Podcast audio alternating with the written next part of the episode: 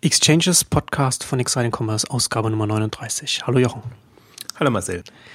Amazon hat die Zahlen für 2013 vorgelegt und da werden wir heute ein bisschen über die Entwicklung von Amazon sprechen und auch sich den sich die Konkurrenzsituation auch anschauen, vor der sich Amazon sieht online. Ähm, du, du hattest das ja, du hattest das ja auch auf Exciting Commerce ähm, geschrieben im, in Deutschland ist Amazon jetzt ähm, vorher, also im Vergleich zum Vorjahr um 21 Prozent gewachsen, hat also wenig überraschend hat die negative äh, Medienberichterstattung da jetzt keine, keine große Auswirkung gehabt. Ähm, insgesamt sind sie, ist das, sind sie im letzten Quartal um 20 Prozent gewachsen. Was aber interessanterweise enttäuschend war für die, für die Analysten. Ja. Also, also die hatten, sie sind hier auf ähm, 25,59 Milliarden US-Dollar Umsatz im, im, vierten Quartal gekommen. Und es ist nicht, nicht ganz die 26 Milliarden, die von den Analysten vorausgesagt wurden, was dann gleich dazu geführt hat, dass der Kurs um 10 Prozent abgesackt ist, was ja schon durchaus viel ist. Ähm, berechtigt oder, oder nicht berechtigt? Also sind es gute Zahlen, die Amazon vorgelegt hat, oder, oder enttäuschen sie eher? Das kann man so nicht sagen. Also alle diese, diese Relativszenen sagen, sind gute Zahlen. Ich würde mhm. auch sagen, das sind gute Zahlen. Das ist das Absurde mit dieser Börsenprognose äh, ähm, oder den, den, den Ausblicken. Sie liegen nicht weit weg von dem, was sie prognostiziert haben. Und ähm, der Kurseinbruch, das ist, ist schon interessant, sich das Chart mal anzugucken, wie das wirklich äh, rasant dann, dann abwärts geht. Aber äh, das Absurde ist ja, deswegen macht Amazon trotzdem noch keine Riesengewinne. Also das ist ja eigentlich das, was die, was, was auf, auf der Börse ankäme. Gut, die, die Kennzahl ist dann auch nicht so hoch, aber im, im Börsenkontext ist schlecht und schlechter. Also ähm, dafür ist Amazon ohnehin viel zu viel bewertet. Ja. Das ist sowieso was, wo, wo, ich, wo ich aufgegeben habe, also die Shareholder von Amazon verstehen zu wollen. Also man, es gibt ja da, gibt ja da Theorien, was, was da die Überlegung dahinter ist. Also dass, wenn, wenn, wenn man so Amazon mit so einer mit, mit so einer vollkommen von, von dem Rest der Wirtschaft losgelösten Preis-Earnings-Ratio so zu bewerten. Also, na, diese, diese ne, Überlegung, dass ne, man sagt. Ja. Ich glaube halt, ich meine, ich finde das schon legitim und ich finde das Argument auch immer absurd. Ähm, Amazon weist keine Gewinne aus. Also man kann sagen, Amazon investiert alles wieder ins hm, Geschäft. Hm, genau. Das ist ja auch nicht schlecht. Das würde ja auch, so würde ein klassischer Mittelständler auch argumentieren. Ähm, das ist halt das Dumme, dass diese Kennzahl, Price-Earning-Relation, äh, ähm, dann, dann die Börsenkennzahl ist. Dann sieht's ganz äh, schlimm aus. Da ist halt mehr da als ich glaube daran und die Bewertung ist absurd, aber egal wie, wie sie, wie man sie betrachtet, ist sie absurd. Ähm, aber dieser, dieser, glaube ich, Grundglaube ist, ist trotzdem da und die Frage ist halt, also es hat sich ja nichts geändert jetzt an der, an der Einschätzung zu Amazon oder Amazon hat sich jetzt nichts geleistet irgendwie im, im letzten Jahr oder alles, was eben an Informationen an die Öffentlichkeit kam, geht ja in die richtige Richtung. Also sprich, sie, sie sind kommen am Markt an. Es geht im Prinzip ähm, weiter nach vor. Sie bauen ihre Logistikinfrastruktur aus. Ähm, selbst, dass sie sagen, die, die Prime ähm, ähm erhöhen wir. Ähm, also ist, ist das so, so, so verwerflich? Ich weiß nicht. Also das ist auch ein Thema, da würde ich mich fast ein bisschen ähm, raushalten, wie man das dann bewerten muss. Hm, das müssen andere beurteilen. Ich sehe halt die, die Marktentwicklung und wie sie, wie sie ankommen und speziell natürlich, wie sie am deutschen Markt ankommen, finde ich ähm, fast spannender. Wenn sie jetzt diese 21 Prozent sind, jetzt auf, auf Dollar-Ergebnissen als Wachstum, ähm, also ableitbar. Ähm, natürlich ist der Dollar gestiegen im letzten Jahr, also kann man davon ausgehen, ähm, dass, dass es eher unter 20 Prozent war.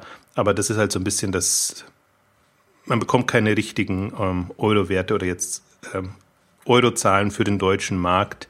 Und deswegen ist auch so eine Wachstumskurve auf Dollarbasis natürlich irritierend, weil man die Währungseffekte im Prinzip noch rausrechnen müsste. Und dann kann das ein bisschen anders aussehen. Also speziell im letzten Jahr, wo der Dollar relativ hoch war, denke ich mal, ähm, ist Amazon eher so zwischen 15 und 20 Prozent gewachsen. Was aber trotzdem auf dem Volumen ähm, ähm ein Riesenwert ist. Vor allem, hm. was ich ja spannender finde, ist, ist der das, der absolute Wert, den man sich auch mal vor Augen führen will, ist, den waren halt wieder 1,3 Milliarden Euro umgerechnet, um, um ungefähr, die Amazon zugelegt hat. Und ähm, das heißt ja quasi, Amazon dem stationären Einzelhandel abgenommen hat.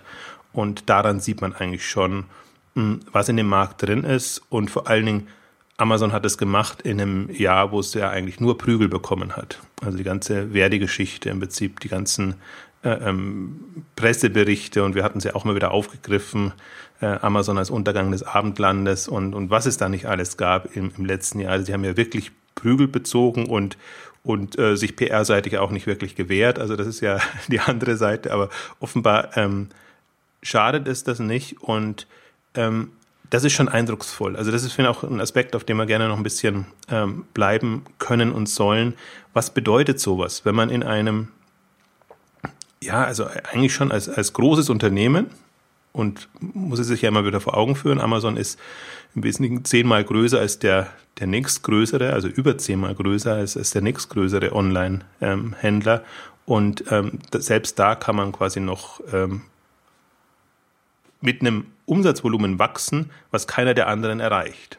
Also das, das ist, das ist absolut eindrucksvoll und Phänomen, vor allen Dingen auch ein Phänomen, weil, weil Amazon ja nur für den Kindle Werbung macht. Die machen ja immer noch keine Werbung. Also es gibt ja jetzt nicht die, die kauft bei Amazon Spots oder das, was man eben von eBay kennt. Irgendwie ähm, bei eBay findet man alles. Also das ist ja immer alles noch eine rein online getriebene ähm, Aktion, also mit Werbung meine ich Fernsehwerbung, sondern ähm, das, das kommt alles über online quasi, über Google und, und die anderen ähm, Marketingkanäle, die Amazon natürlich schon ähm, gut nutzt.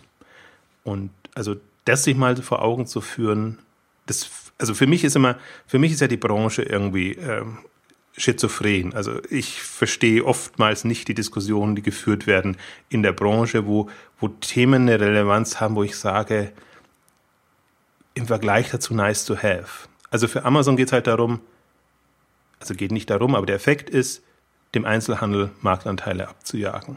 Wirklich in diese ganzen Themen reinzugehen und man sieht pro Jahr eben ein bis zwei Milliarden und das wird wahrscheinlich eher noch steigen, selbst wenn die, wenn die Wachstumsquoten abnehmen, abzunehmen. Und in der Branche sind dann Themen da wie Internationalisierung, wie äh, Mobile möchte ich jetzt mal ganz am Rand nehmen, aber ähm, vor allem das Thema Internationalisierung frage ich mich.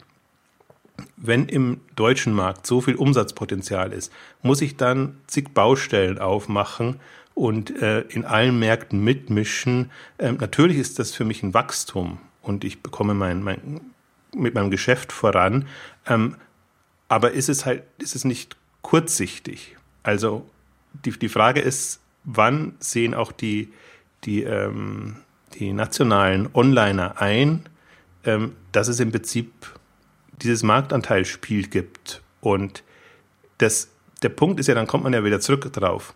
Habe ich ein, ist mein Geschäftsmodell so gut, dass ich es schaffe, diese Marktanteile abzujagen? Oder ist es leidlich gut und ich muss wahnsinnig in Marketing investieren? Also das ist ja alles so ein, das sind so Fragen, die ich mir stellen würde, ähm, auch in der, in der Konkurrenzsituation jetzt mit Amazon. Also man muss, kann Amazon als Vorbild muss man es nicht unbedingt nehmen, als Orientierungspunkt kann man es nehmen. Da sieht man einfach, was drinsteckt in dem Markt und in der Reflexion einfach dann, wie stehe ich im Vergleich dazu da, jetzt direkt, oder wie, wie kann ich ähm, ähnlich profitieren, wobei wir dann heute fast ein paar ähm, Themen rekapitulieren können, die wir in den letzten Ausgaben haben. Ähm, weil selbst wenn ich jetzt sage, okay, auch für mich wäre in dem deutschen Markt sehr viel mehr drin, dann geht's, kommen wir sehr schnell an das Geldthema, dass wir, dass es natürlich oftmals auch gar nicht möglich ist, also finanzierbar ist, weil aus sich selbst heraus ähm, hat halt Amazon ein Level, wo man sagt, da ist der Cashflow einfach schon in der Größenordnung, da kann man tatsächlich auch ähm, also äh, da, da kann man, ähm, keine Ahnung, zusätzliche Relevanz gewinnen, zusätzliches Marketing machen, äh, sodass es dann halt leichter geht. Da tut sich ein Unternehmen, das halt 100, 200, 300 Millionen macht, im Vergleich dazu ähm, schwerer als ein Amazon, das halt jetzt bei ähm, 8 Milliarden oder so ähm, liegt. Und ähm,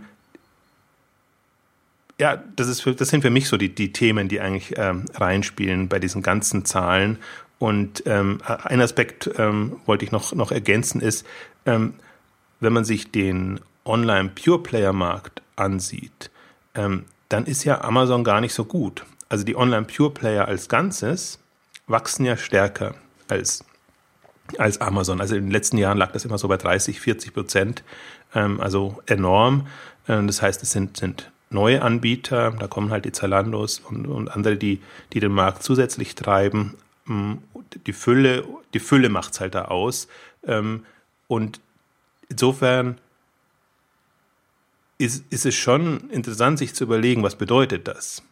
Die ganze Branche, inklusive Amazon, ist besser als Amazon hm. in, in der Konstellation, online, offline. Und aber kein einzelner jenseits von Amazon kommt irgendwie in diese Relevanz rein. Also jetzt Zalando mal so ein bisschen ist ein Kandidat dafür natürlich, wobei die jetzt, wenn man nur die deutschen Umsätze betrachtet, ähm, ja, vielleicht kommen sie jetzt dann auf Größenordnung ein Zehntel oder ein bisschen mehr ähm, von Amazon rein. Also gehen wir mal davon aus, Zalando wird die Umsätze dann in, in einer Woche oder so, also in der nächsten Woche, bekannt gegeben, dass sie um die zwei Milliarden Euro machen und die Hälfte davon, wahrscheinlich ein bisschen weniger dann inzwischen sogar in Deutschland, also dann sind sie vielleicht so bei 900 Millionen bis einer Milliarde Deutschland Umsätze, geht schon langsam in die Richtung. Aber da, wir haben es ja besprochen, ähm, ist halt, spielt das Geld eine große Rolle und dann geht was. Ähm, solange das nicht da ist, deswegen würde ich es auch gar nicht sagen, das ist jetzt nicht die, das, das Verschulden der einzelnen Händler, sondern es ist auch so ein bisschen die, ähm, die, die aus einer Investorensicht eine Thematik. Also man, man sieht, was bei Amazon geht und wie es läuft und auch im Prinzip, wie sie die Märkte verschieben. Ähm, aber die, die Schlüsse, die Schlussfolgerungen aus meiner Sicht sind noch nicht so gezogen. Wir haben es oft genug beklagt oder gesagt, äh, Amazon hat im Prinzip freies Feld und es gibt in dem Fall gibt niemanden, der da irgendwie in Sicht ist, der Amazon Konkurrenz machen wollte. Und Zalando ist eigentlich ein gutes Beispiel, dass man Amazon das Feld nicht überlassen muss, dass man da durchaus ähm, am Markt auch vorankommen kann in, in, und, und, und, und in Größenordnung vorkommen kann. Also du hast ja schon gesagt, so sind jetzt vielleicht bei 10 Prozent, aber das ist ja, Zalando ist ja schon wir haben ja auch schon oft darüber gesprochen, das behandelt innerhalb kürzester Zeit sehr schnell gewachsen in dem Markt. Und ich fürchte halt, es geht nicht anders. Also das, das ist, ich glaube, das ist eine Illusion, wenn man da so denkt, ähm, ich mache jetzt so mein, mein eigenes Ding und, und gehe halt so langsam voran und, und ich glaube, dann wird man nicht dem, dem Einzelhandel die Marktanteile abjagen können. Also man kann so ein bisschen darauf hoffen, ähm, dass das irgendwie die, was heißt hoffen, das ist natürlich schon, das ist einfach so, zu flapsig formuliert, aber dass der ein oder andere einfach kollabiert von den Stationären, das sieht man jetzt ja, hatten wir auch in, in den vergangenen Ausgaben und haben ja auch viel Prügel einstecken müssen, auch speziell für die Weltbild äh, weil einfach das, das als Frevel äh, ähm, wahrgenommen wird, wenn man, wenn man sagt, äh, bestimmte Branchen sind nicht überlebensfähig. Ähm, und wir sprechen ja immer über die Branchen und gar nicht so sehr über die einzelnen Händler. Das können wir auch nicht sagen, wer da äh, zukunftsfähig ist oder nicht. Aber man sieht einfach nur, dass, dass viele eben nicht das Ruder rumreißen können. Also das müsste man ja zumindest sehen in der, in der Wahrnehmung nach außen.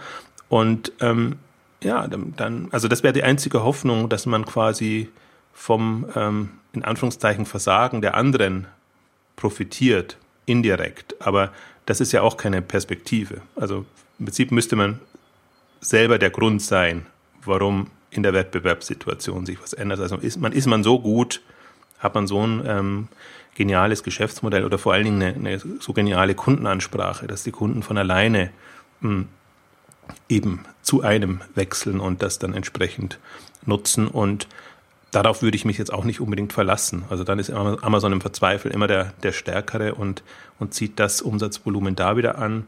Deswegen wird halt spannend, und da hatten wir auch so eine, so eine Sonderausgabe gemacht, was, was eine Rewe reißen kann in dem ganzen Lebensmittel-Konsumgütermarkt, ob da wirklich, ähm, also da fehlt halt noch ein Player. Hm. Da kann man jetzt ja warten, bis Amazon kommt oder Amazon wartet, ja, im Prinzip vom, vom Timing her, wann ist der rechte Zeitpunkt.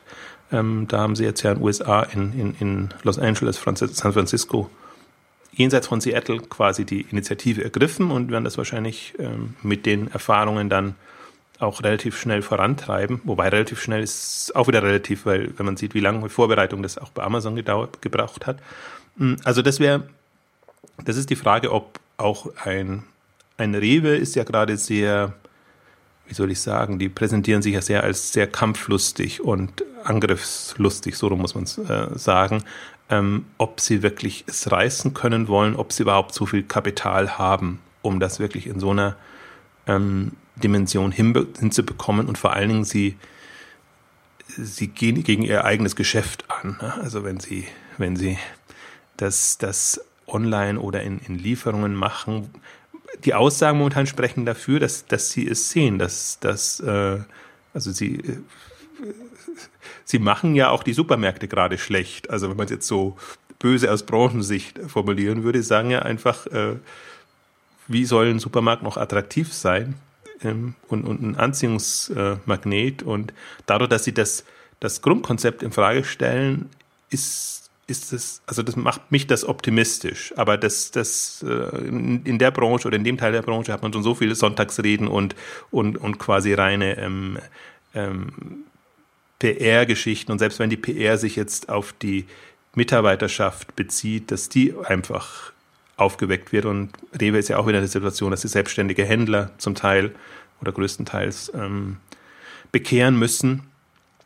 Also da weiß man nicht, was ist äh, PR-Propaganda jetzt in die Richtung und was ist ähm, äh, wirklich da. Also dass, dass es vernünftig ist oder dass, dass das irgendwie äh, in der Theorie jetzt so passieren müsste. Also wir erfinden den Supermarkt neu und wir versuchen das Thema quasi über ähm, Online, Online-Mobile, würde ich da fast sagen, ähm, abzudecken und, und da neue Wege zu finden.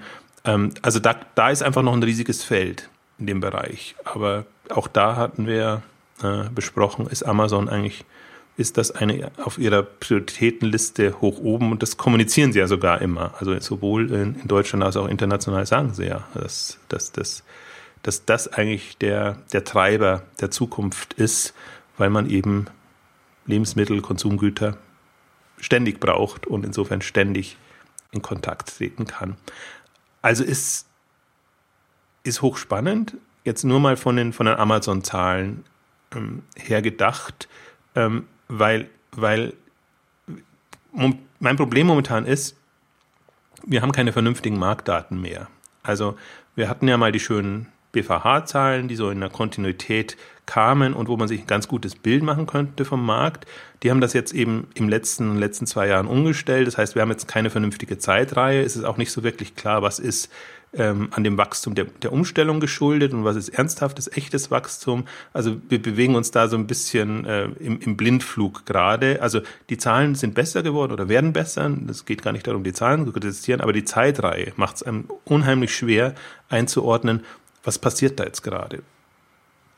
Und insofern ist, ist da ähm, ist die einzige Chance, die man jetzt gerade hat, ist, sich wirklich die, die prägenden Player rauszunehmen und an derer sich versuchen klarzumachen, was ist das, das Marktvolumen. Und HDE gibt natürlich auch mal Zahlen raus, aber ich kann sie nicht so ernst nehmen, weil HDE noch nicht in, in dem Thema drin ist und ähm, ähm, bis in der Vergangenheit war das, was, was der BVH publiziert hat in dem Bereich, einfach immer äh, fundierter und, und irgendwie auch nachvollziehbar ähm, in dem Volumen. Beim, beim HDE geht es eigentlich immer so ein bisschen hauptsächlich darum, was ist der Anteil von Online und, und äh, das ist aber ein irrelevantes Thema, weil es geht um die Marktsicht. Es geht darum, eine Struktur in den Markt reinzubekommen. Welche Player sind es? Die Versender sind also die Katalogversender versus die Multichannel versus die stationären Einzelhändler oder die, die reinen Pure Player oder die Marktplatzanbieter, was ja BVH jetzt ja auch noch mit reingenommen hat. Aber das ist, deswegen können wir dieses Jahr auch keine, man kann eigentlich nicht mehr über Marktzahlen sprechen. Das ist alles auch, was so publiziert wird das ist so nice to have, wird halt gemacht, aber ist nicht mehr als eine Zahlenspielerei. Man, man hat einfach keine vernünftigen Online-Zahlen, die einem eine, also die einen die Entwicklung einschätzen lassen.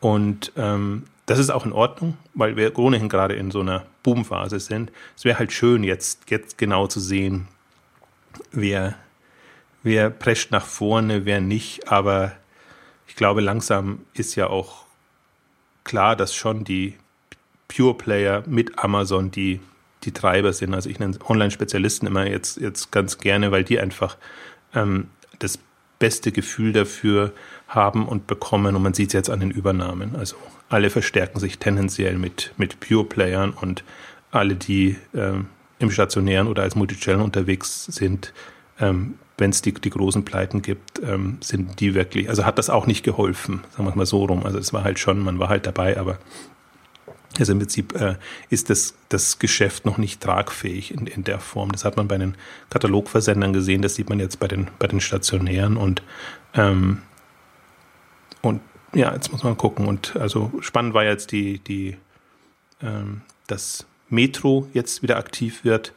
Ähm, also das, das, die Übernahme oder des, der Einstieg bei iBoot. Und ich denke mal, jetzt haben sie eine, eine ähm, offenbar eine, eine Struktur gefunden oder eine, eine, jetzt wissen Sie, wo Sie es aufhängen müssen. Also Sie haben jetzt Ihr äh, Metro Innovations äh, Holding, nennen Sie es jetzt, Beteiligungsholding hieß es ganz am Anfang, ähm, haben Sie jetzt bei Metro in dem ganzen ähm, Fachmarkt und, und also Kaufhof Media Saturn Gruppe aufgehangen und ich bin mal jetzt gespannt. Also iBoot ist jetzt irgendwie an die Öffentlichkeit gelangt. Ich weiß gar nicht, wer da der Treiber war. Es gab von Metro keine, keine Pressemeldung, sondern es gab von iBoot und in dem Interview von ähm, des Metro-Verantwortlichen in der Lebensmittelwirtschaft, glaube ich, war es, ist das ja an die Öffentlichkeit gekommen, aber es gab jetzt keine offizielle Pressemitteilung. Deswegen bin ich jetzt mal gespannt, was, was da passiert, ob da was vorangeht. Ich denke mal, was, was man jetzt auch sieht an den, an den Zahlen, die ja jetzt rauskommen, sehr viele Online-Pure-Player erreichen einfach jetzt ein Volumen von mehreren hundert Millionen Euro und sind dann attraktiv. Also ich, ich äh, hänge ja nach wie vor der, der These an, dass ich sage, man gerade mit den eher einfachen Geschäftsmodellen, ähm, man braucht ein bestimmtes Volumen und das fängt eigentlich ab 100 Millionen jetzt an. Und ähm, wenn man da drüber ist, ist man eigentlich, wenn man einigermaßen solide dasteht, ähm, erstmal über den Berg. Also ich glaube nicht dauerhaft. Ich glaube, da muss schon irgendwie eine eine, eine, eine Anpassung auch der, was heißt nicht nur Anpassung, sondern ich glaube, die Geschäftsmodelle und die, die Ausrichtungen werden sich ändern über die Zeit, weil einfach auch die Taktung durch die Technologie und durch alles, was an Entwicklung da ist, ähm, sehr viel schneller werden wird. Also ich kann mir nicht vorstellen, dass wir weiterhin so in, in 30, 25, 30 Jahreszyklen denken, was Handelsgeschäftsmodelle angeht. Also wenn man hm. jetzt mal so guckt, so Media Saturn gibt es jetzt vielleicht seit den 70er Jahren, gut, sind es schon 40, äh, 40 Jahre. Also ich gehe eher davon aus, dass wir in, in Zyklen von 10, 15 Jahren mh, hm, gehen werden und dass das, was wir heute haben, ähm, eher so als äh, Museumscharakter historisch betrachtet wird, also so die, die einfachen Geschäftsmodelle und dann, dass man sich da wundert, ach so, so kam man da noch ran und so habt ihr quasi ähm, diese Umsatzvolumina erreicht. Ähm, ich gehe stark davon aus, dass wir in, in 10, 15, 20 Jahren sehr viel ausgefeiltere ähm, Geschäftsmodelle haben und und ähm, was ja heute schon als technologiegetrieben gilt, dass man halt ein Shopsystem einsetzt, mehr oder weniger ausgefeilt ist, glaube ich, ist, ist Minimumvoraussetzung. Also wenn dann, wenn Technologie eine Rolle spielt, und ich bin, nach, bin da eher nicht der Überzeugung, dass, dass nur Technologie jetzt den Handel auszeichnet, sondern auch noch Kundenansprache und Geschäftsmodell, hm, denke ich mal, werden wir da ähm, ausgefeiltere Modelle haben, also die halt mit Technologie sehr viel mehr anfangen können. Und es muss nicht nur immer diese Zahlengetriebenheit sein oder datenbankgestützte ähm, Themen, sondern es kann eben auch über Geräte, über, über Nutzeransprache und was auch immer da noch kommen mag. Also das, das Schlimme ist, finde ich, an der, oder wenn ich Player wäre, als, als Händler sich betrachtet, ist, ist diese Unberechenbarkeit. Also, dass man sich, im Prinzip gibt man sich ja immer, wenn man in so einer Branche drin ist und sie historisch betrachtet, der Illusion hin, es entwickelt, entwickelt sich alles graduell, linear und eins baut auf dem anderen auf. Ähm, was, aber, also Amazon baut aber auf nichts auf und so ja. wird auch der nächste auf nichts aufbauen. Was ja auch gerade jetzt hier in der Branche man auch nicht den Fehler machen sollte, so in die Vergangenheit zu schauen und sagen, okay, so wird sich das halt weiterentwickeln. Also wir, gerade jetzt sind wir ja nochmal auf so vielen Ebenen in so einer, in so einer Umbruchsphase drin. Also wir haben jetzt gerade so den, den Wandel der, des, der, der Nutzung des Webs an sich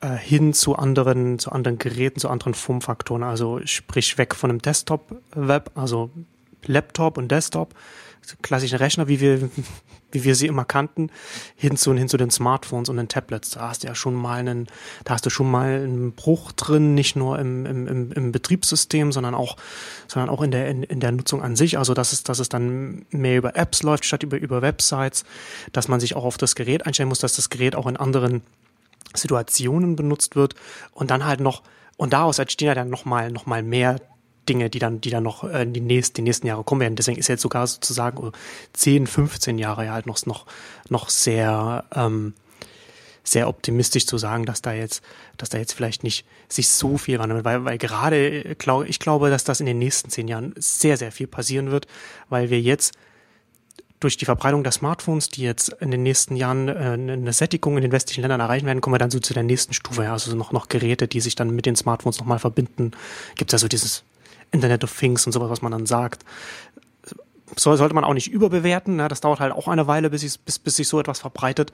Aber das ist auf jeden Fall eins, eins der Themen, die, die, die, in den nächsten zehn Jahren da auch nochmal extrem wichtig werden und, und nochmal sehr viele Konzepte, äh, Geschäftsmodelle ermöglichen werden. Ne? Also Technik, man sollte die Technik nicht, nicht zu überbewerten, aber sie ist halt sie ist eben auch ein Auslöser für neue Konzepte und Geschäftsmodelle, wie wir es halt jetzt schon in den letzten zehn Jahren auch im Onlinehandel auch gesehen haben.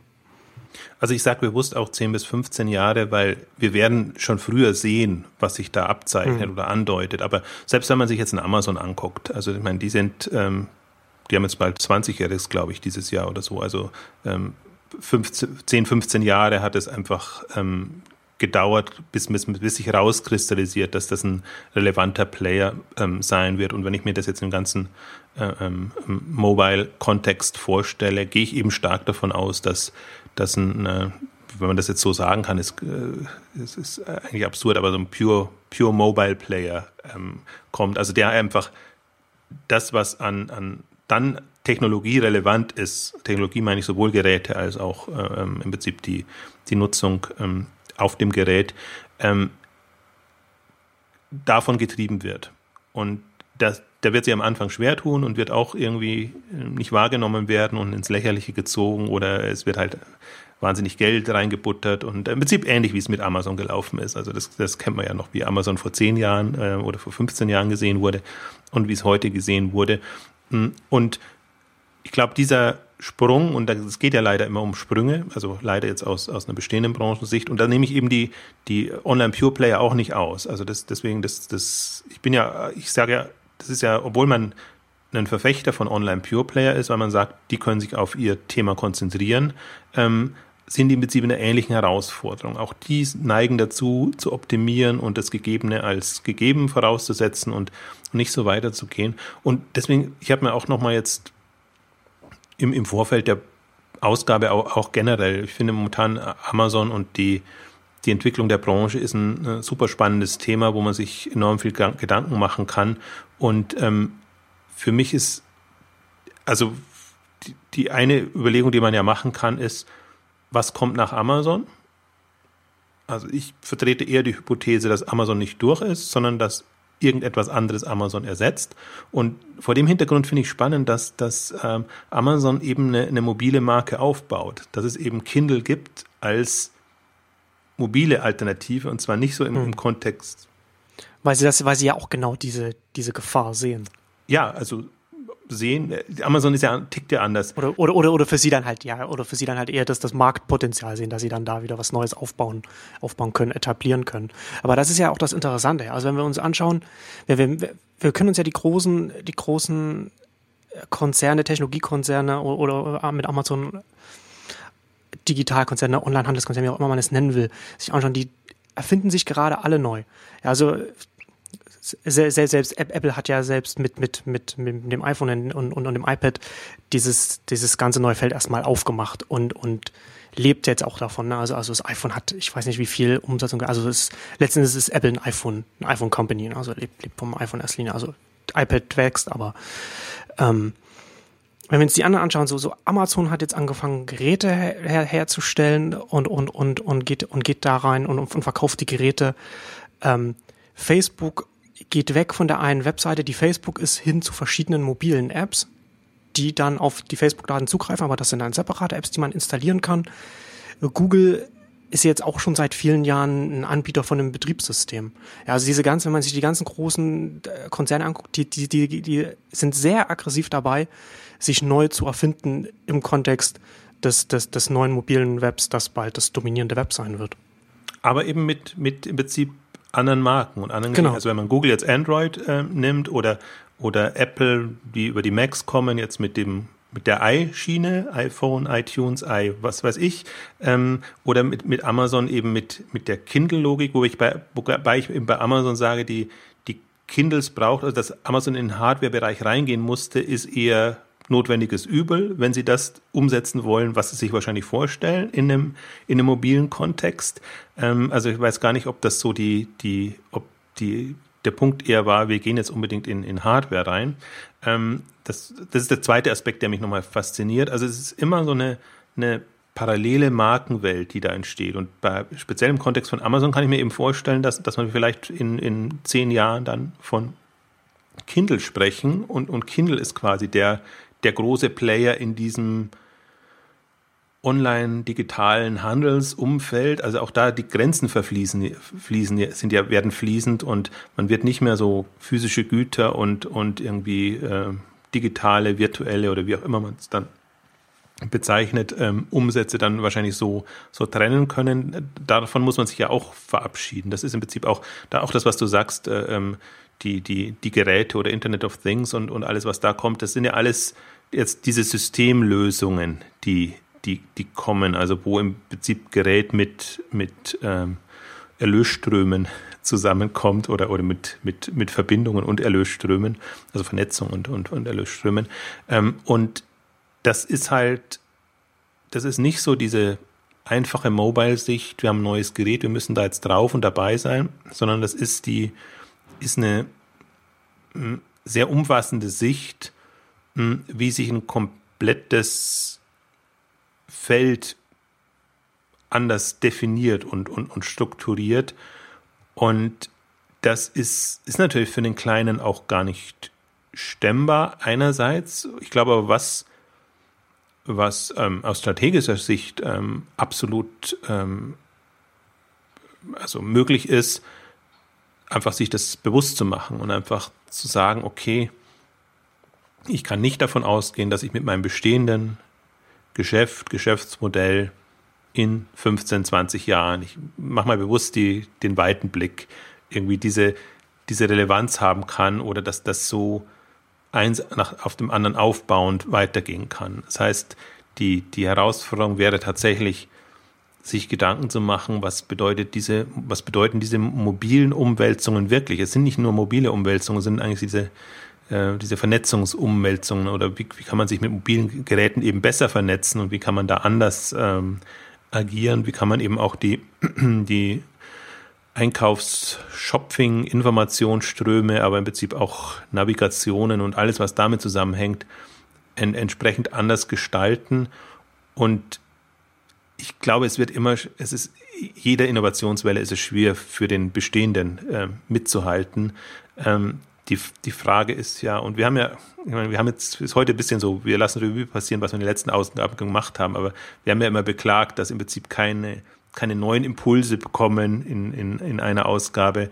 Im Prinzip, dass, dass alle so auf dem mehr oder weniger vorgezeichneten Pfaden unterwegs sind und dass man sich ja eigentlich einmal wünschen würde, dass im E-Commerce-Bereich einer oder ein paar kommen würden, die, die das neu und, und anders denken und auch anders angehen. Also ich, das ist immer so schwarz-weiß, soll man nicht argumentieren, weil es gibt immer, es gibt schon Versuche, Experimente, wo man sagen würde, ja, das ist jetzt mal interessant, hm, so vor allen Dingen, wie, wie, wie neue Player das machen oder wie sie eben auf den, auf den Tablets ähm, im Prinzip andere, also ich achte vor allen Dingen auf Navigation und, und, und im Prinzip ähm, Darstellung, also die visuelle Komponente und im Prinzip die, die Social, wenn man so nennen will, also die Vernetzungskomponente, wie man damit ähm, weiterkommt. Ich sehe es gerade noch nicht wirklich im, im E-Commerce-Bereich. Wir hatten Wattpad in, in der letzten Ausgabe genannt, wo ich so ein bisschen ein, ein, das Gefühl habe, dass das kommt eben so aus einer mobilen Welt äh, heraus. Ähm, aber das hat natürlich jetzt keine Marktrelevanz. So, so meine Orientierungspunkte sind dann immer so ein Flipboard, wo man einfach sieht, wie, wie im, wie im ähm, Infobereich ähm, gearbeitet wird oder durchaus auch jetzt was, was ein Facebook oder so macht, wenn die jetzt ihre neuen ähm, Apps rausbringen und wenn man dann einfach ähm, sieht, dass es ähm, jenseits der Kommunikation quasi noch andere Möglichkeiten gibt, da jetzt ähm, sich ents entsprechend ähm, zu präsentieren.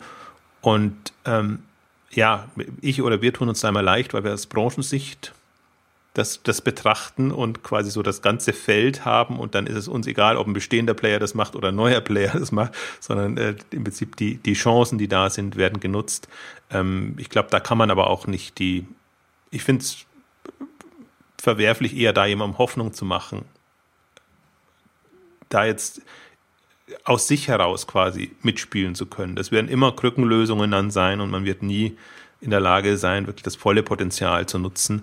Ähm, was aber nie, aber deswegen braucht es eben auch diese, diese investitionsarmen und arme und Innovationsbereiche, damit man da frühzeitig reinkommt und, und ein Gefühl dafür bekommt. Und ähm, ich finde, dieser Illusion darf man sich halt nicht hingeben, dass, dass, dass man da ähm, selbst als einziger Vorreiter dauerhaft der, der Vorreiter bleiben wird, sondern dass man einfach diese, diese sich dieser Zyklen bewusst sein muss und, und wird und, und dass man da entsprechend auch anknüpft.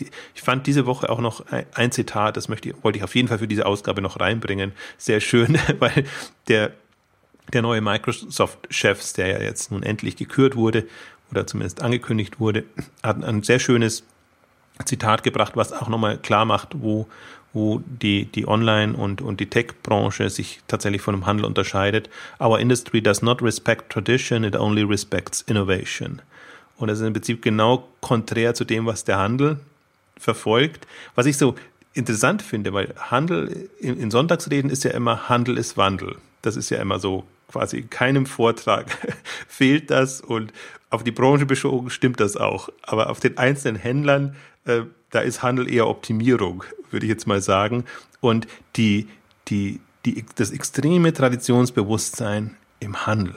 Und das, das, das ist so, ist natürlich bei den etablierten, also bei den traditionellen Händlern im Einzelhandel extrem, fängt aber ja auch natürlich im Online-Bereich an. Den gibt's 10 oder 15 Jahre und da wird das auch mal groß gefeiert und zelebriert. Ich habe mir in dem Kontext, als ich dieses Zitat gehört habe, habe mir gedacht, hat Amazon eigentlich seine 15 Jahre wirklich so groß gefeiert? Oder das Geschickte bei Amazon ist ja immer diese Day-One-Philosophie, dass sie, dass sie sich und anderen immer oder den Mitarbeitern speziell immer suggerieren, äh, achtet nicht auf die Tradition. Also hm. es, ist, es ist ganz, ganz früh und ganz, ganz am Anfang. Also heißt, wir, wir sind noch lange nicht über dem Berg. Und man neigt ja, jeder andere neigt dazu, also auch ich würde dazu neigen, würde mich da gar nicht wegtun, ähm, einfach immer zu sagen, okay, jetzt hat man da fünf Jahre, zehn Jahre, 15 Jahre durchgehalten, toll, aber die, was eben nicht passieren darf, dass man dann die 10, 15 Jahre dasselbe gemacht hat und, und nur äh, optimiert hat. Also dieses sich verwandeln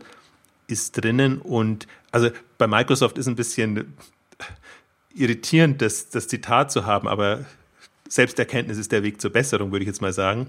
Ja, und Microsoft ist ja genauso wie die anderen Konzerne ja auch von diesem Wandel betroffen. Also zum ersten Mal ist, ist ihre Betriebssystemdominanz nicht nur in Gefahr, sondern je nachdem, wie man den Markt beurteilt, ist sie schon gefallen. Also wenn man jetzt, wenn man jetzt Android und, und iOS-Geräte und Macs alles, alles in einen Computermarkt reinnimmt, dann hat es jetzt, glaube ich, jetzt letztes Jahr zum ersten Mal äh, sind, sind, sind mehr Rechner verkauft worden, auf denen nicht Windows drauf ist, als Rechner mit Windows. Und diese, und das ist natürlich schon eine Verschiebung. Und mittlerweile sieht man das ja auch an, an ganz vielen Bereichen. Und Microsoft hat versucht ja auch, sich selbst neu zu erfinden, indem sie mit, mit, auch mit ihrer Tradition gebrochen haben und, und, und, und auch ein eigenes Hardware-Gerät rausgebracht haben. Also ich meine, sie haben die Xbox, aber das ist eine Spielkonsole, aber sie haben mit dem Surface ja dann auch ein eigen, eigenes Hardware-Gerät rausgebracht. Das hat nicht so gut funktioniert, aber auch die müssen sich, müssen sich neu erfinden vor dem, vor dem Mantel, vor dem die ganze Technologiebranche steht und vor dem halt auch mit dem, mit der Technologiebranche direkt verbundene Branchen wie, die, wie der Onlinehandel, ähm, an denen das auch nicht vorbeiziehen wird.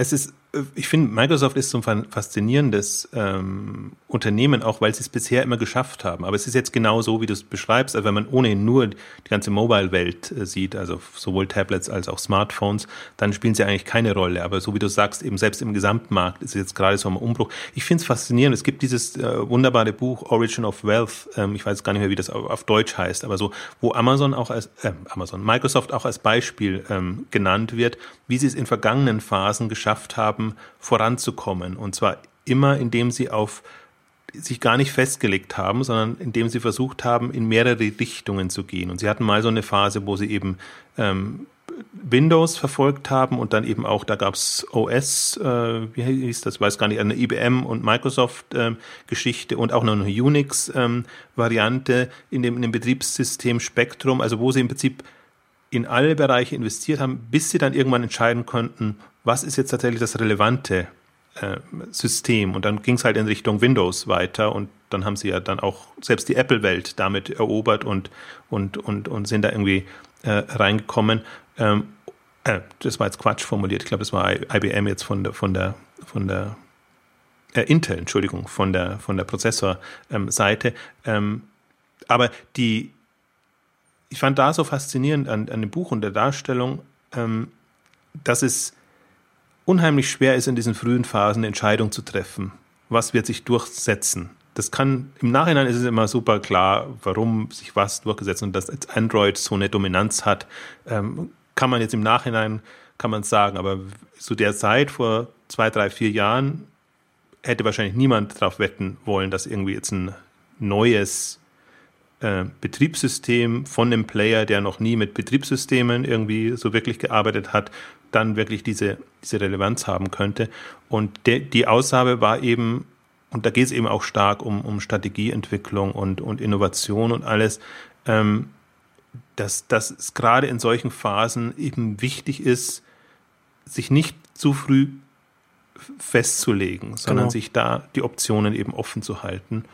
Und ich glaube, das ist Microsoft ein bisschen verloren gegangen, sondern sie haben dann schon sehr, sie haben eher in Richtung Geschäftsfelder gesetzt und nicht so ihre Themen, ähm, die, die, sie angehen. Ja, sie haben mit Steve Ballmer lange, einen, lange einen CEO gehabt, der ein sehr guter Salesman ist und, und, und auch und auch viel äh, äh, Umsatz und Gewinn auch für die Shareholder auch ähm, ge geholt hat, aber da aber auch gleichzeitig so ein bisschen den den Blick auf die Entwicklungen da verloren hat und dann sie versuchen ja jetzt auch immer noch ähm, auch eine, ihre eigene Suchmaschine mit mit mit mit Bing zu etablieren. Also in den USA wird es wird es haben sie auch, auch ein paar Marktanteile, was im Suchmaschinenmarkt, aber jetzt hierzulande ja zum Beispiel auch überhaupt nicht, aus, aus außerhalb der USA. Und das ist halt also eins von den vielen Beispielen, wo sie, wo sie einfach den Anschluss verloren haben, weil sie sich auf ihre bestehenden Geschäftsfelder und ihre bestehenden Kunden konzentriert haben.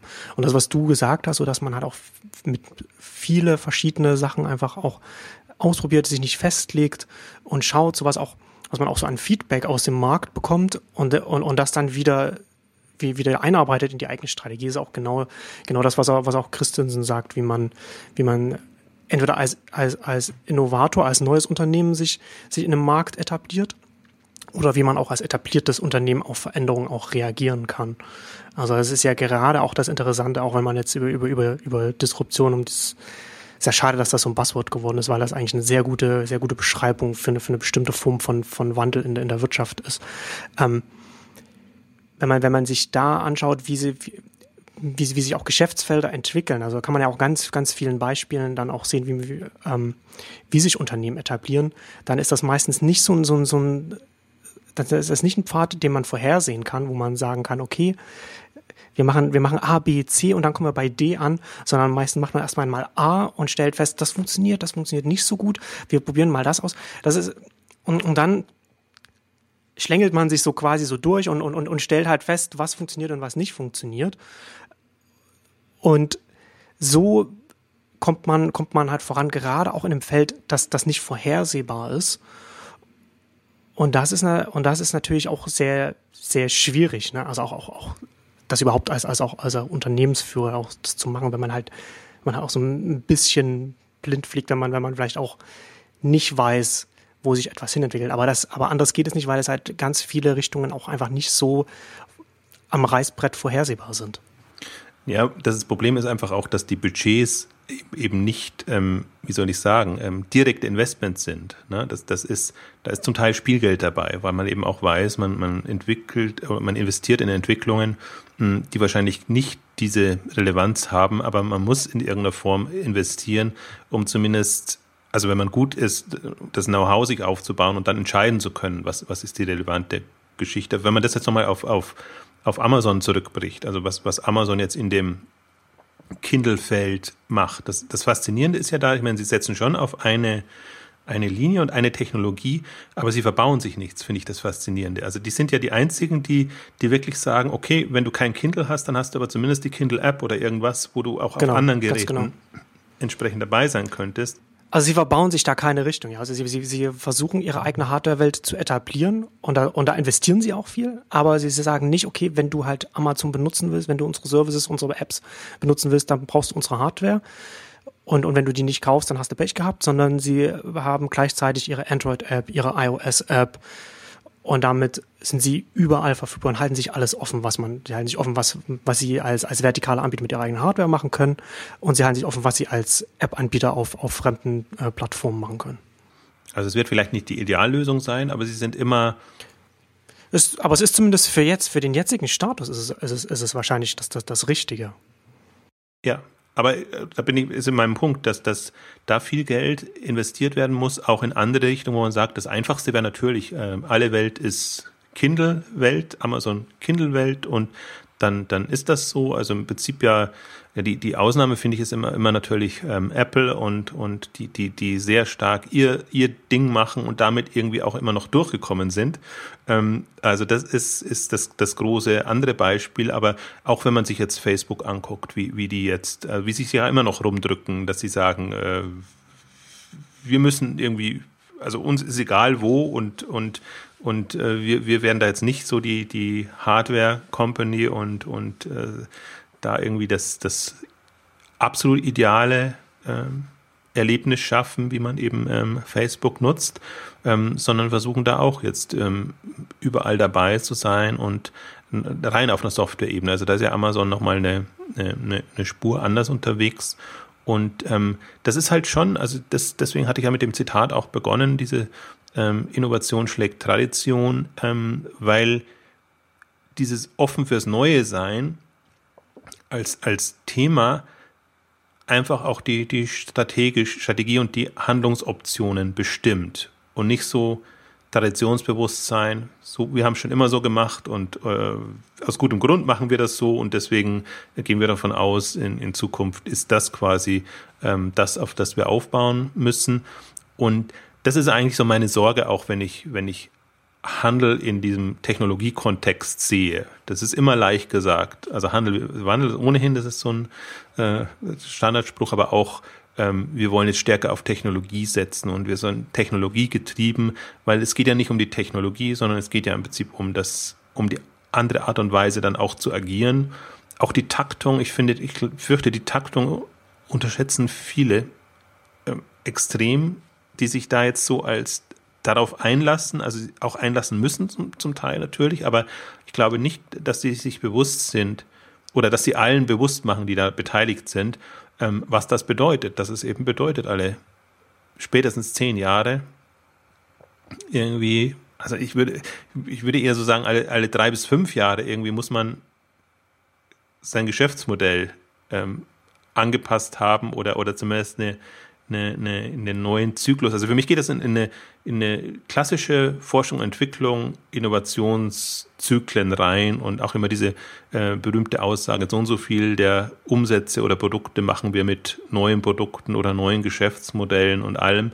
Und ähm, ich bin mal sehr gespannt, ob sich im Handel das noch halten kann, dass man über Jahrzehnte quasi auf sein Geschäftsmodell und auf seine bestehenden Strukturen, Ressourcen zurückgreifen kann oder ob das nicht auch eher in der Richtung geht, ähm, man muss sich neu erfinden. Also da werden wir aber auch dann nur Ausnahmen sehen. Also das Problem ist ja auch, neu erfinden heißt ja immer, also gelingt nur ganz wenigen, jetzt im Technologiebereich, die dann wirklich über Jahrzehnte da sind. Die meisten werden dann irgendwann geschluckt, werden dann verschwinden vom Markt und äh, muss man nicht mal nur gucken, welche, welche Technologieplayer jetzt da sind. Wir sprechen jetzt von einem, von einem Samsung und von einem, von einem, von einem Apple und äh, äh, eben von dem Amazon und, und von dem Google zum Teil noch. Ähm, wir haben vor ein paar Jahren eben, man sieht ja im Prinzip was, was mit Hewlett Packard passiert, was mit dem Dell ähm, passiert oder passiert ist. Und ähm, also das ist jetzt die Hardware-Technologie und ähm, man sieht es aber auch im, im, im Softwarebereich natürlich so und so und im, im, im ähm, Webbereich zusätzlich. Also äh, jetzt gut, Facebook hat jetzt mal zehn, feiert jetzt mal zehn Jahre und Google hat es auch lange durchgehalten. Ähm, Yahoo tut sich schwer, ähm, andere tun sich schwer. Und ähm, also das wird, ich glaube, dieses, das sind, das, aber das sind wir wieder immer bei unserem leidigen Thema oder bei meinem leidigen Thema, dieses Bewusstsein ist nicht da. Das wären die eigentlichen Themen, die ich, die mich interessieren, wenn ich auf Handelskonferenzen ginge oder auf, auf E-Commerce-Konferenzen, wo die, wo im Prinzip da wird die Zukunft entschieden. Also ist man in der Lage, mit den Tech-Web-Playern mitzuhalten, ähm, geht man weg von seinem Handelsverständnis hin ein eher Technologie- bzw. Webgetrieben. Ich befürchte fast, Webgetrieben wird es nochmal die Dynamik steigern, weil, weil eben das, das ist, das, das sind halt eher, in Anführungszeichen, virtuellere Unternehmen. Da kann sich leichter was tun, da kann leichter jemand in den Markt reinkommen. Und ich bin wirklich gespannt, wenn jetzt die, wenn, wenn, wenn Mobile steht und wenn einer das ultimative Shopping-Erlebnis erfindet in dem, sagen wir mal, Tablet-Bereich, Couch-Commerce-Bereich, wie schnell der ein spezielles Umsatzlevel erreichen kann, beziehungsweise voran, voranziehen kann. Also ich finde, man hat, da, da kann man, da sind wir eigentlich, also wie soll ich sagen, im, im deutschen Markt mit Zalando sind wir im Prinzip voraus, weil wir jetzt gesehen haben, wie ein Zalando innerhalb von, fünf Jahren mit viel Geld, aber auch mit einer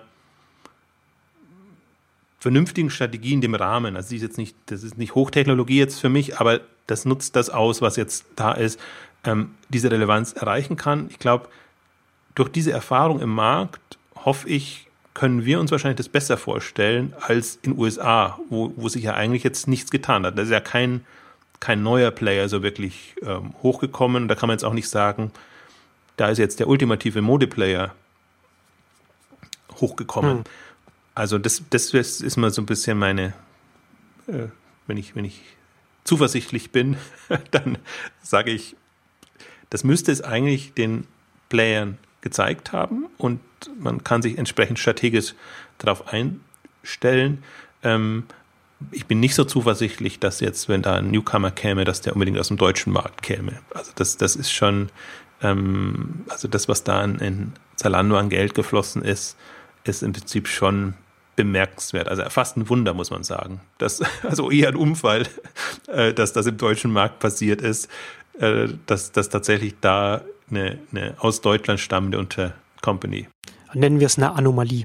Ja, das werden wir dann sehen in, in fünf Jahren. Mhm. Also aus der Historie heraus ist es eine absolute Anomalie, weil das äh, ähm, Risiko ist noch nie jemand eingegangen. Erstaunlicherweise, also wirklich erstaunlicherweise. Also nicht, dass man jetzt auf, auf Zalando wetten konnte, darum geht es gar nicht, sondern dass man ähm, ähm, das Marktpotenzial sieht. Und das, das ist ja das, was ich so, das, was mir nach wie vor nicht eingeht. Das, das, das Marktpotenzial wird ja nach wie vor nicht gesehen. Also es ist ja, ist, ist ja immer alles, die, die Welt wird immer sehr aus einem Ist-Zustand betrachtet. Verhältnisse sind halt so. Amazon ist halt jetzt so stark, irgendwie scheint das naturgegeben zu sein und niemand hat eine Chance ähm, gegen Amazon und, und niemand könnte da antreten und schon gar niemand, der national aus dem deutschen Markt ähm, herauskäme. Also das, das wird, ich finde, das wird alles viel gefestigter wahrgenommen, als es ist und deswegen bieten sich halt internationalen Unternehmen Chancen und ähm, bis jetzt ist noch keiner aus Asien gekommen, aber ähm, das ist ja auch nicht auszuschließen. Ähm, also bis jetzt sind es eher die, die Amerikaner. Hm, also ich, das, das ist eigentlich so das, das, das Irritierende. Und um uns auf unser Hauptthema zurückzukommen, die Zahlen geben es her. Also aus den Zahlen kann man eigentlich ableiten, was, was sind für Marktpotenziale da, was ist im Prinzip überlebensfähig, nicht überlebensfähig, was, also wir, wir haben jetzt ein paar Zyklen einfach schon drin. Wir, wir haben den, den, den Versandhandel erlebt, wie er es eben nicht geschafft hat. Oder wir sehen genau auch die, man kann es in den, den Umsatzverteilungen ja so schön sehen, auch wie sich dann Multichannel vom Shift her ähm, so lange verschiebt, bis es eben quasi die Basis kollabiert und dann quasi das, das Marktsegment ähm, eingeht. Wir sehen dasselbe jetzt, ähm, man muss gar nicht auf den gesamten Einzelhandel gehen, sondern in bestimmten Branchen, Buchbranche natürlich, äh, ohnehin, ähm, sieht man, dass das, äh, da kannst du noch so viel Multichannel machen, irgendwann kollabiert dir dein, dein Stammgeschäft.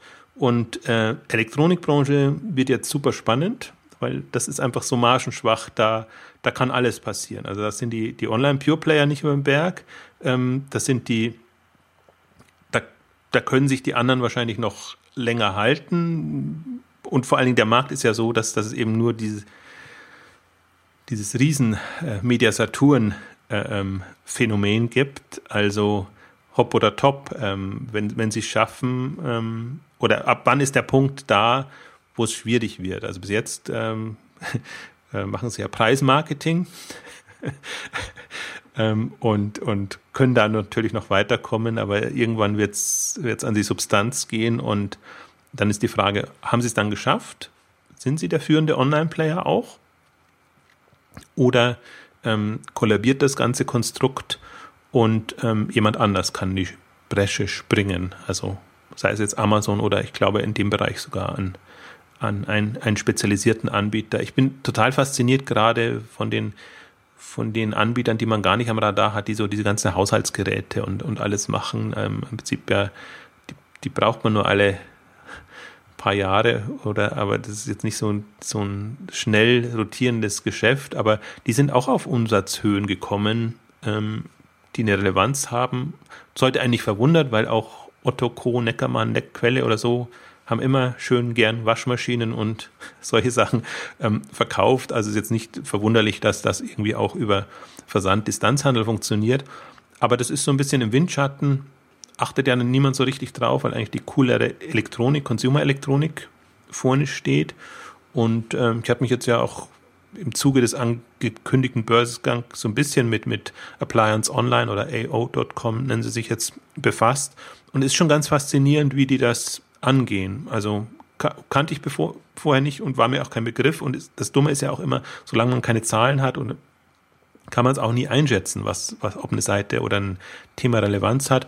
Aber die sind auch so schön in einer Gruppe aufgehangen, also haben, betreiben mehrere Seiten, bedienen eben auch dann die, die Seiten der anderen Online-Händler mit ihrem Spezialthema. Und zwar witzigerweise nicht marktplatzartig, sondern dass sie diese Sortimente quasi, Untersortimente wird dann eben von einem externen betreut. Der Deal wird dann wahrscheinlich irgendwie sein, dass man entweder provisionsorientiert oder sich da einkauft, quasi wie man sich in einem, in einem Karstadt irgendwie seine Flächen äh, ähm, reserviert und, und kauft.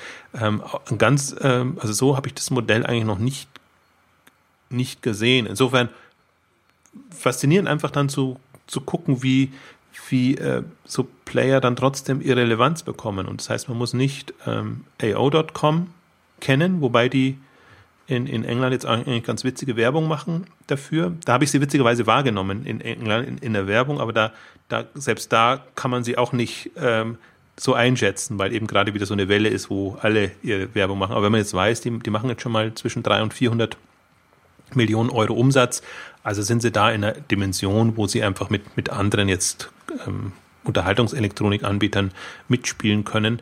Also da sieht man einfach die Möglichkeiten noch oder im Prinzip auch die, ich glaube, ja, ich wiederhole mich, ich möchte da nicht zu tief einsteigen, aber jede Kategorie bietet andere Möglichkeiten, den Markt zu bedienen, Optionen auf andere Geschäftsmodelle, andere Marketingmöglichkeiten. Deswegen fasziniert mich das dann auch immer, eine spezielle Kategorie einzusteigen, weil man dann einfach sieht, die machen das irgendwie ganz anders oder haben eben noch ein Zusatzgeschäft, das, das sie ganz anders betreiben können. Und ähm, das ist jetzt nicht so, darüber wird nicht so viel geschrieben oder das ist jetzt in der, in der Branche nicht so ähm, das, das große Thema.